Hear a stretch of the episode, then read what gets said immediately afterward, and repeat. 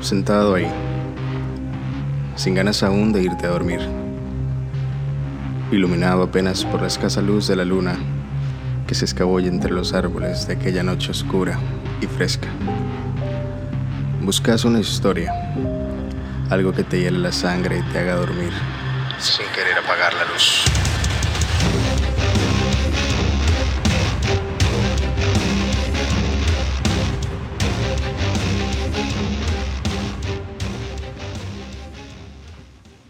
Buenas noches a todos. Les doy una vez más la bienvenida a otro episodio de lo que el abuelo me contó. Estuve ausente unas semanas. Eh, nos pasamos de casa y entre mi trabajo y estar acomodando todas las cosas hasta ya tener todo listo, no había tenido mucho tiempo para venir a sentarme y grabar un episodio nuevo. Esta noche traigo dos historias diferentes, una de la otra. Realmente se distancian mucho, pero no dejan de ser bastante inquietantes. Espero las disfruten. Bueno, te cuento la historia. Eso pasó por ahí el 2005. Yo estaba en exámenes de bachillerato. Todavía viví en Liberia. Entonces me fui a estudiar para el examen de bachillerato de matemáticas a la casa de una compañera que relativamente vivía cerca de mi casa, vivía a 400 metros. Ya como a la medianoche le digo que me regreso para la casa. El asunto es que eh, tenía que pasar una parte muy oscura y como hay un lugar donde tenía donde había un puente no pasaba sobre el puente pero sí como a 25 metros de él y siempre se ponía ahí gente rara, marihuanos y así, X. Entonces yo salí de la casa de mi compañera y empecé a caminar y en eso se me acercó un perro grande, enorme, se me puso al lado izquierdo. No era un perro del barrio porque uno siendo casa sabe cuáles son los perros del barrio. Ese perro yo nunca lo había visto. Y el perrillo, bueno, el perrote se me acercó, y empezó a caminar conmigo. Eh, quedaba como unos pasos atrás, después volvía a correr y se me acercaba y se pegaba a mi lado. Y cuando tuve que pasar, eh, donde estaban todo ese poco de, de chapulines ahí, no sé qué, fumando piedra, no sé qué dientes fumaban, y casi te puedo asegurar que fue como que yo fui invisible para ellos porque no me volvieron a ver ni nada. Cuando yo llegué al portón de mi casa, el perro se sentó frente al portón y yo le dije, ay, gracias, ya te puedo decir. Y el perro no se iba. Y yo, ya, ya, váyase. Y el perro nada que se iba. Abro yo el portón, me meto, cierro el portón, y le digo otra vez que gracias, pero igual el perro nada que se movía del lugar. Cuando en eso mi abuelita abrió la puerta y me dijo, ¿con quién estás hablando? Y yo con el perro que estaba y el perro ya no estaba, se desapareció. Y está bien, un perro puede correr rápido, pero no tan rápido que para en tres segundos de haber desaparecido. Entonces yo le dije a mi abuelita, no, era un perro que me venía que me venía siguiendo, caminó conmigo desde la casa de Sofía hasta acá, pero de no se iba, se quedaba ahí en el portón hasta que yo entré y se me abrió, que al parecer se fue. Entonces mi abuelita me dijo que lo más seguro que era el cadejo que me haya acompañado en ese trayecto. Cuenta la leyenda que el Cadejos en algún momento fue un muchacho perezoso, vagabundo que solamente quería estar acostado sin ayudar a su papá y a sus hermanos en el trabajo. Un día el papá muy enojado lo maldijo, diciendo que pasaría el resto de su vida en cuatro patas. La gran mayoría de historias que he escuchado siempre que lo mencionan hablan sobre este perro grande con características muy similares, pero acompañando a los borrachos. Cuando van camino a su casa se cuenta que el cadejo se encarga de ayudar a los borrachos a que lleguen sanos y salvos a su casa, de que encuentren el camino y que puedan llegar.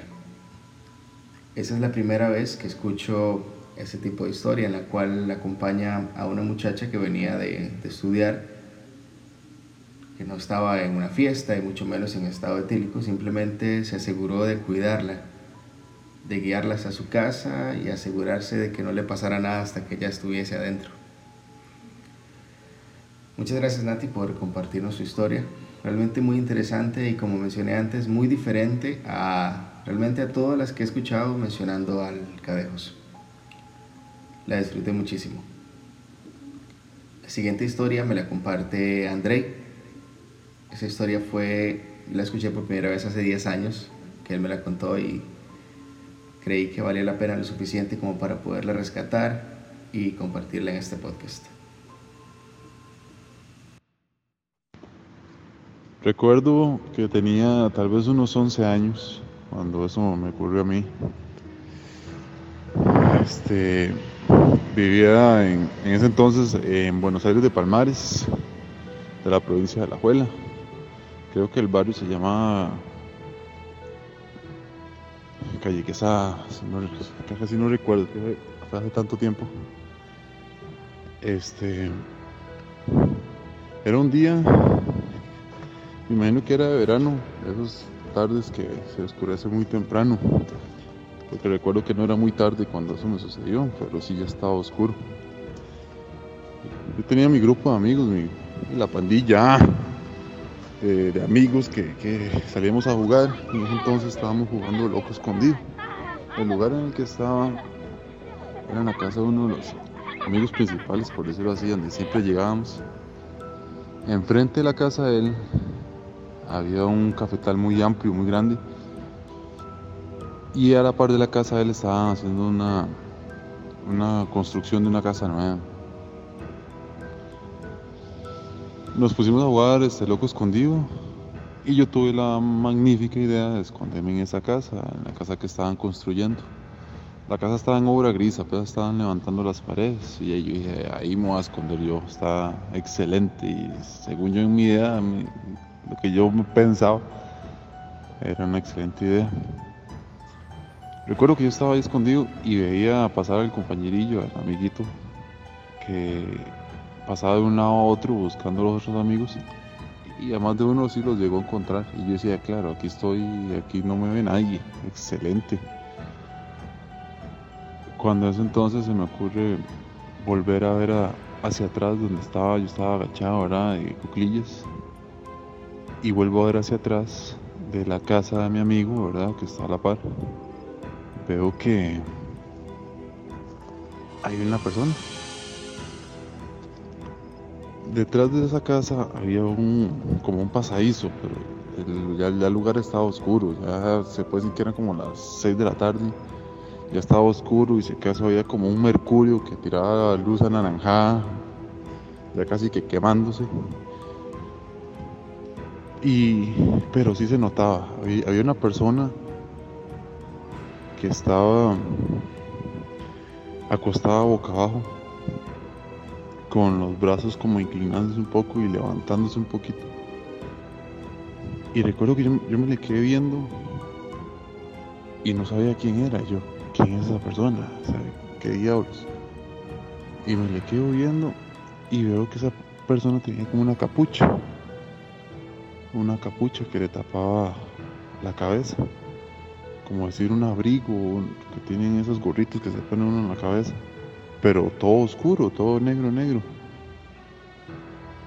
Y yo me le quedo viendo cuando de repente este, veo que, levanta la, cabeza, levanta la mirada y él se está, la persona o, o lo que estoy viendo se está sosteniendo con los brazos y levanta la cabeza y veo que tiene la, cara blanca. Blanca, blanca, blanca. Yo sí veo que es como un hombre o, una persona o un varón, por decirlo así, pero tiene la cara blanca, blanca, blanca, blanca. Y yo ahí me asusto, pero no me voy, me quedo ahí. Yo estaba, si acaso, tal vez unos, ¿qué le puedo decir? Tal vez unos 3, 4 metros a la distancia donde estaba esa persona. Y, y no sé, me imagino yo que como, como no había mucha distancia, sí estaba oscuro y todo, pero no había mucha distancia, esa persona se percató de, mi presencia y me volvió a ver. Y yo lo vi directo a los ojos y, y esa persona me volvió a ver a mí. Recuerdo que a mí se me erizó la piel, sentí horrible y todo.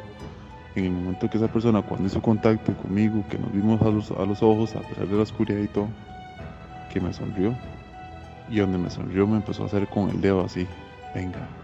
Pero en ningún momento no, no, no me habló ni no me dijo nada, sino que con el dedo me empezó a hacer así como que fuera de él.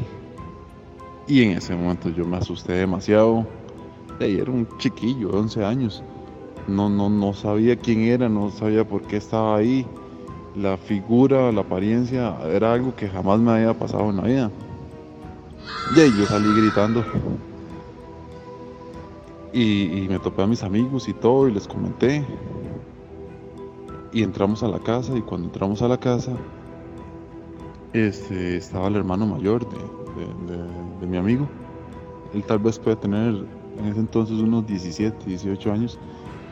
Y él dice, como que hay alguien atrás de la casa? Y salió y se fue a revisar y todo, y, y, revisaron y no, no había absolutamente nadie. Pero sí fue para mí, para ese entonces, y por dicha nunca más volvió a pasar, fue una experiencia bastante, bastante fea. Aún lo recuerdo, lo recuerdo muy bien, recuerdo la cara de la persona y todo que vi. No sabe quién era, nunca supe quién era y, y tal vez, y espero yo, nunca más volverme a topar. El hecho por el cual esta historia me ha marcado desde que la escuché hace mucho tiempo es porque es muy distinta a todo lo que escucha uno. Realmente si uno llega al punto de la historia en la cual él dice había alguien acostado en una casa en construcción, uno diría, bueno, es un indigente que encontró un techo donde dormir, donde pasar la noche, donde, donde descansar y refugiarse. Obviamente ya cuando él empieza a explicar las características que tenía la cara blanca, blanca completamente y que le sonría de manera macabra y lo llamaba, pues ya es donde uno se empieza a cuestionar sobre qué era esta criatura, esta, esta cosa, porque una persona aparentemente pues no era.